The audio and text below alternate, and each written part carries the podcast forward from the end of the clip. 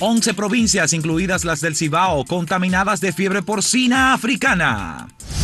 Posponen el juicio de Brecht por situación de salud hijo de Ángel Rondón. Universitarios pueden elegir entre presencialidad y virtualidad. Senado decide suerte del Código Penal.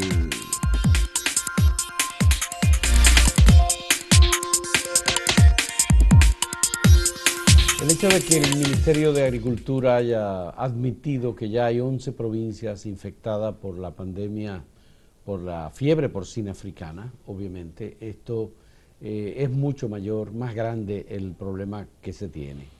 Pero además, el otro inconveniente es que ya la FAO, que es la Organización para la Alimentación y la Agricultura eh, del Sistema de Naciones Unidas, ha hecho una alerta a los países de la región porque el resurgimiento de la fiebre porcina africana, que estaba eliminada desde los años 80 del siglo pasado, representa igualmente una, una amenaza para la economía, para la agricultura y sobre todo para un tema de alimentación en grandes poblaciones de países de la región. El cerdo se le considera como la alcancía del pobre, porque la gente no solamente tiene la posibilidad de hacer negocios y tener eh, granjas porcinas, sino también la economía popular, la gente que tiene uno o dos marranas, que las cría, que tiene eh, una actividad reproductiva. Y eso, bueno, pues permite eh, atender muchos de los problemas de la economía de la familia. Además que lo, de los derivados del cerdo son muchos. Por ejemplo, se usa la piel, además de la carne, se utiliza la grasa, es un ingrediente fundamental, por ejemplo, para los embutidos.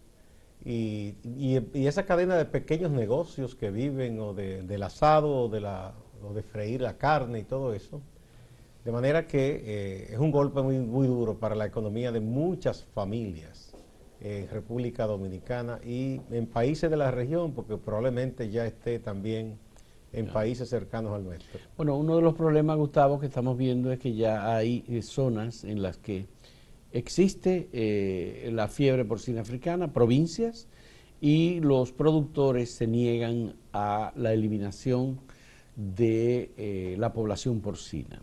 Eso es por un lado. Por otro lado, hay otros que ya comienzan a hacer planes para ocultar a la población porcina, porque falta de confianza, la falta de confianza en el gobierno, dicen que no van a entregar sus celdos al gobierno. En algunos casos hay quienes dicen que prefieren comérselos.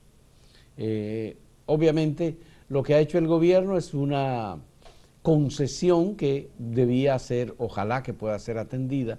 Estas autoridades han estado haciendo sacrificios importantes con la atención a la pandemia de COVID, pero al mismo tiempo, si viene una situación y ya está el Banco Agrícola involucrado, están, además del Ministerio de Agricultura, muchos departamentos del gobierno vinculados con el tema de la salud que, eh, y la protección de la población, eh, como el Centro de Operaciones de Emergencia, que igualmente está involucrado, el Ministerio de Defensa, que también está involucrado.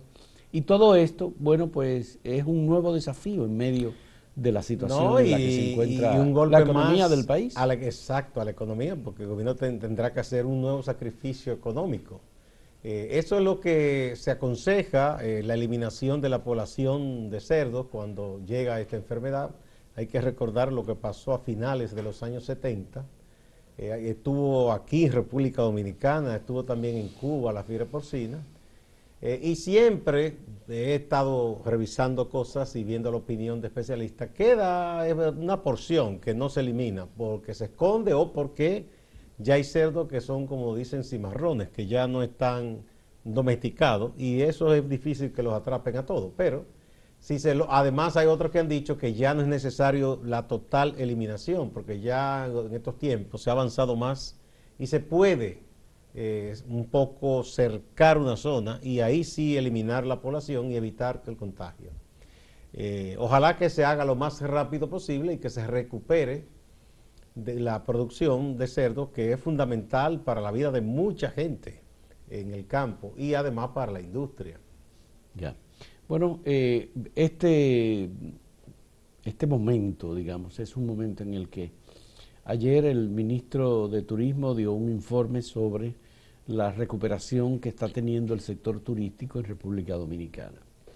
Eh, dice que cerca de 500 mil turistas han venido al país en, un periodo en el que la restricción por la pandemia de COVID, eh, además del temor de la gente para moverse, es natural, eh, es un, éxito. Sin embargo, si esto lo combinamos con la pandemia de fiebre porcina africana y vinculamos el turismo con uno de los elementos de alimentación que puede ser el cerdo. Aunque se ha dicho que consumir cerdo, aunque, aunque tenga la fiebre, no hace ningún daño a los seres humanos.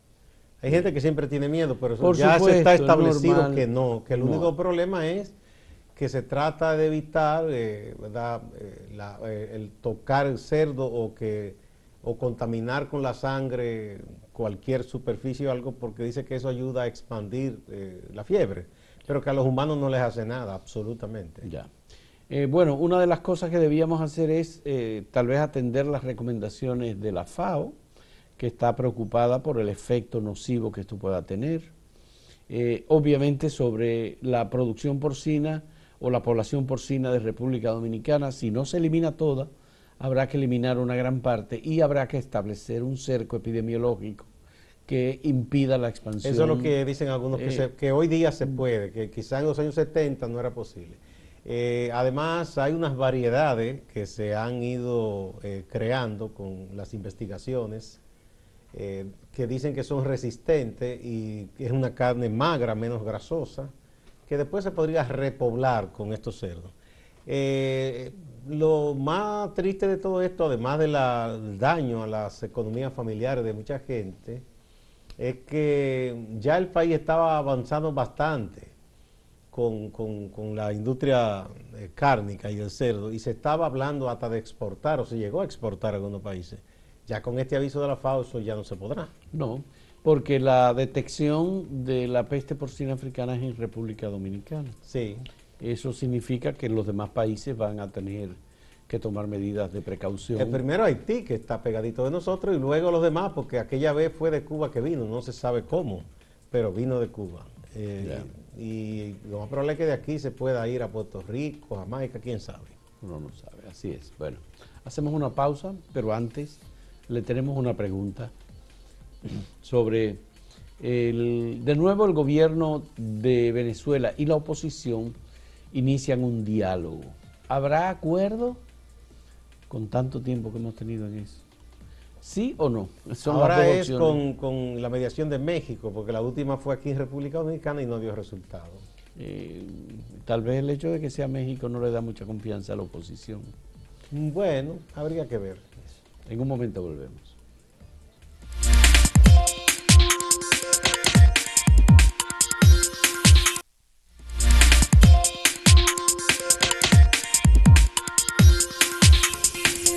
El Senado de la República podría tomar una decisión eh, sobre el Código Penal, que ya sabemos que fue aprobado en la Cámara de Diputados. Ah, ya la comisión eh, recomendó que, fuera aprobado tal cual, ¿verdad? Se, aprobó en la Cámara. El senador de la provincia de Santo Domingo, Antonio Tavera Guzmán, hizo una denuncia eh, muy dura respecto al comportamiento de sus compañeros del Senado. Vamos a oír un poco lo que dijo don Antonio. Eh, completo. Estudia supuestamente el Código Penal, acaba de tomar una decisión vía virtual y eso lo prohíbe los estatutos de este Senado. Segundo, la hoja de ruta que aprobó esta comisión consistía en leer el código artículo por artículo, tomar las anotaciones para cada uno de los senadores, hacer la propuesta que entendía. Pero además recibimos más de 20 comisiones que desfilaron por este Senado, por esta comisión, haciendo propuestas importantes para reformular este importante instrumento legal que es un código penal. Esta tarde escuchamos al Ministerio Público en voz de doña Miriam Germán y luego de escuchar sus propuestas, que fueron muchas y fundamentales para garantizar un código penal que le sirva a los 11 millones de dominicanos y dominicanas, garanticen sus derechos fundamentales. y sobre todo no le dé brecha al crimen ni a la corrupción. Y sin embargo la pusimos de mojiganga. Aprobaron el Código Penal. Bueno, esta denuncia, sí, esta denuncia del senador Antonio Taveras eh, hay que tomarla en cuenta porque si hasta ayer en la tarde estaban recibiendo comisiones y ayer recibieron a la Procuradora General de la República que hizo recomendaciones, ¿cómo es posible que la comisión de senadores que tenía la responsabilidad de manera virtual, no presencial, haya decidido eh, enviar sin modificación el proyecto tal y como fue recibido de la Cámara de Diputados. Como dice el senador, parece que le tomaron el pelo a mucha gente. A todo el mundo. Para que usted se pone a escuchar eh, recomendaciones cuando ya usted tiene preconcebida una idea. Bueno, lo que vimos ayer también fue una denuncia eh, que, por cierto, eh, muy poco sustentada de Víctor Masalles, el obispo de Baní, diciendo que el Partido Revolucionario Moderno y el PLD supuestamente eh, tenían secuestrada la comisión, según él, y que por tanto... Pero o sea que eh, tiene caliese ahí adentro, que le dicen. Bueno, ¿Cómo se entera de eso? No sé, él, dice, él Y el chisme no es un pecado. Y que eran, y que eh, Farideh Raful y Antonio Tavera y Pedro Catrén tenían supuestamente el control de la comisión. Ojalá yo, que fuera así. que esos tres senadores de verdad tuvieran esa influencia. Sí, sí, sí, que era la minoría y que por tanto eh, eh, había que proceder con la aprobación del código tal cual fue enviado por la Cámara de Diputados. Ese fisgoneo es chisme, monseñor, eso está penado por... Fue pecado el chisme, el brecheo. ¿Cómo usted está calizando? Bueno, esa, eh, la presión ha sido muy fuerte. El Senado hizo un esfuerzo para recibir puntos de vista, ejercer su función como le corresponde. Eh, y se estaba escuchando a diferentes sectores y qué bueno que lo hicieron. Pero ahora no, ahora lo que hicieron fue, no, no, no, esto no es posible. Aquí no hay democracia. Ese es un ejercicio de falsía que se suele hacer cuando de que llaman a vista pública o vamos a escuchar a todos los... Y en realidad es para cumplir con una especie de requisito ante la sociedad. Decir, mira, pues se escuchó a la gente, pero ya tenían todo, ya la decisión tomada. Entonces como dice el senador, que no tomen a la gente de tonta, de mojiganga. No, así no. Eso no. Eso se ve más, mejor que digan a la franca, bueno, esto es lo que vamos a probar y ya. Y no engañen a la gente. Sí, sí, no, es una situación muy lamentable y representa, por supuesto, un deterioro en la imagen de, del Senado de la República y particularmente de los senadores que formaron parte de esta comisión. Porque eh, fueron muchas las instituciones y las personas que fueron con datos, con información, con reflexiones eh, muy bien sustentadas sobre la salud de la mujer, sobre las condiciones en las que debía legislarse. El tema de la eliminación de derechos fundamentales, Gustavo. no, no, de hecho ese eh, código lo más grave es que está eh, autorizando a, a, gente que, que discrimina, eh, por cualquier eh, razón a otro, por cualquier condición, y, eso ya no será ningún tipo de delito ni nada. O sea, es una, es una cosa increíble, es un retroceso que uno no pensaba que a estas alturas se iba a hacer. O sea, increíble. O sea, no solo es que no protegen derechos, sino que incluso consagran eh, la, la, posibilidad de que la gente pueda discriminar ejercer eh, eh, expresiones hasta de odio, de rechazo y no hay que las hay, ¿eh? porque son expresiones y no solamente expresiones, actitudes y una cultura igualmente machista y homofóbica, homofóbica, racista, de todo, que está ahí y si tenemos un código penal que permite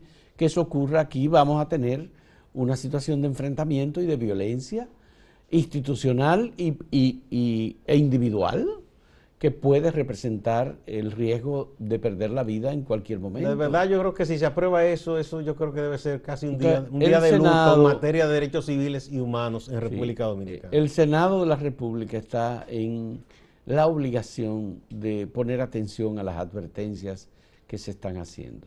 Nosotros no podemos ni debemos legislar solamente en función de un criterio religioso, en función de un criterio eh, de cómo es que la iglesia ve a la mujer o cómo la iglesia ve a los homosexuales, independientemente de que dentro de la iglesia haya homosexuales y haya mujeres, porque en definitiva también de eso se trata.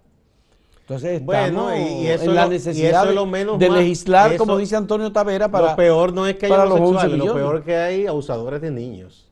Y la iglesia ha, ha jugado a esconder todo eso.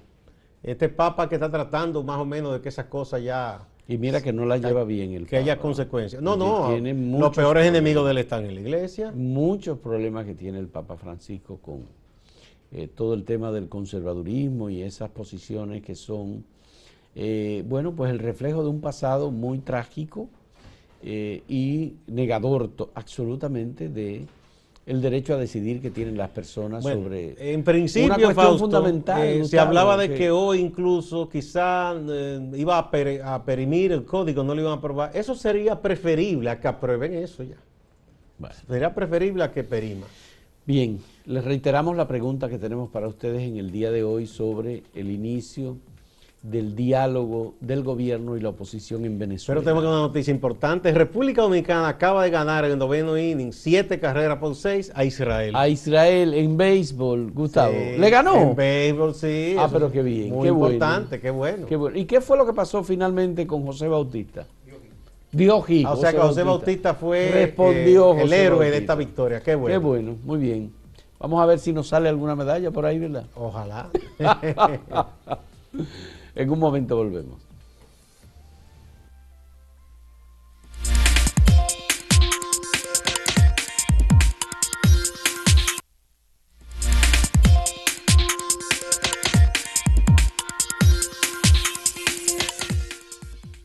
Eh, la pregunta que le hicimos a ustedes sobre Venezuela y la posibilidad de un diálogo en, en ese país entre el gobierno y la oposición. Es en México ahora. De nuevo, el diálogo del gobierno y la oposición en Venezuela. ¿Habrá acuerdo? No el 70 y 78.79%. Dice que no, que no habrá. Y sí el 21.24%. 21-21. 21-21, así es.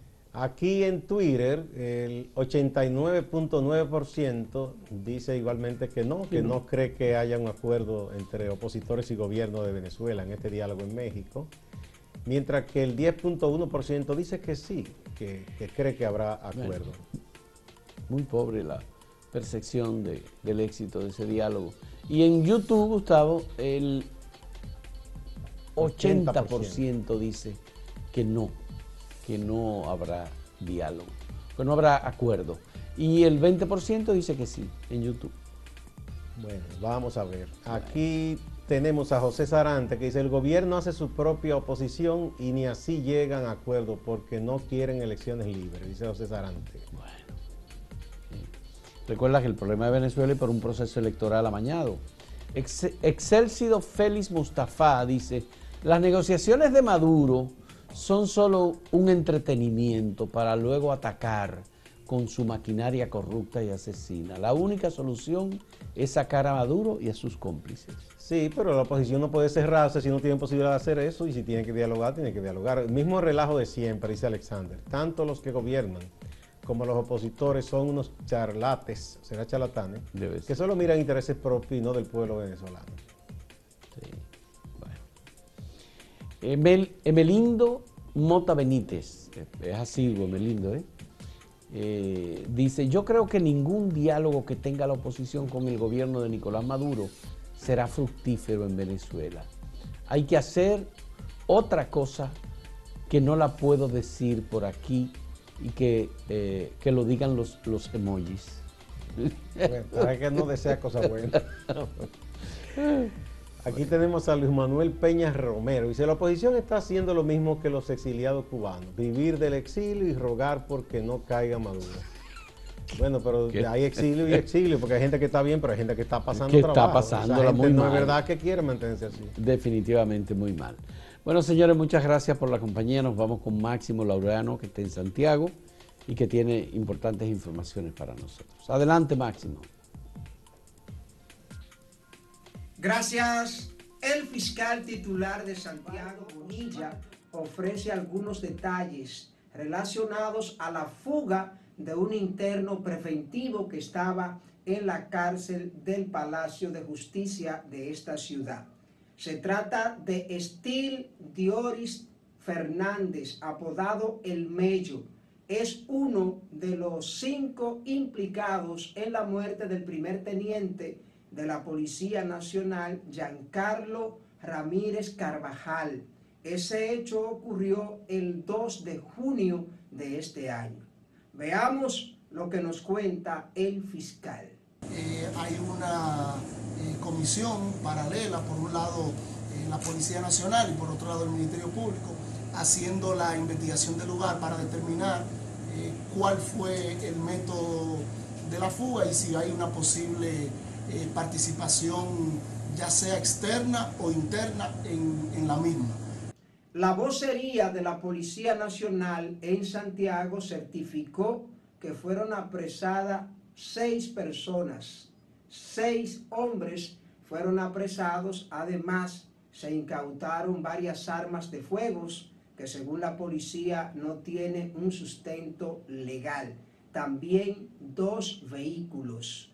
Según la información oficial, se trata de una presunta banda que se dedicaba a realizar atracos. Entre las personas apresadas figuran Wilson Starling Ureña, Jennerson Zarzuela, Daniel Perdomo, Dani Rafael Ovalles, Wellington Núñez y José Luis Mercedes Cabrera. Serán procesados, llevados a la justicia para conocerle medida de coerción, según anunció el vocero coronel Antonio Calvo Pérez. Pasando a la política, en Santiago hay dos dirigentes políticos del Comité Político del Partido de la Liberación Dominicana que están en precampaña. Uno es el alcalde, Abel Martínez, y el otro es Francisco Domínguez Brito. Estuvo por la frontera, estuvo en Dajabón. Conseguimos estas imágenes donde Francisco Domínguez Brito habla de que el presente gobierno está basado en la improvisación y en el incumplimiento de promesas. Muchas promesas incumplidas, muchas promesas por incumplir, mucha improvisación y yo creo que eso es bastante peligroso en medio de una crisis mundial. Distante pero pendiente, actualidad y objetividad desde Santiago. Siga la programación de Acento TV.